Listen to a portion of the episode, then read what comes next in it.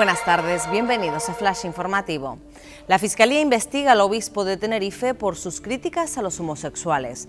Álvarez aseguró en una entrevista que la homosexualidad era un pecado mortal si se ejercía de forma consciente y sin presiones. Incluso la llegó a comparar con el alcoholismo. La campaña del colectivo Diversas, que pide su cese inmediato, roza ya las 57.000 firmas.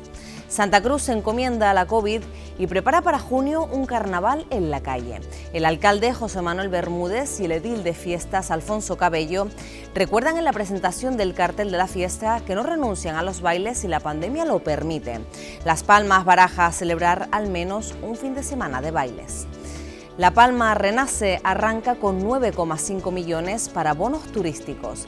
La crisis que ha dejado el volcán será combatida con potentes promociones y bonificaciones a la turoperación y al viajero. El semáforo de riesgo volcánico en la isla baja de rojo a amarillo y el Cabildo Insular asume la gestión de la emergencia.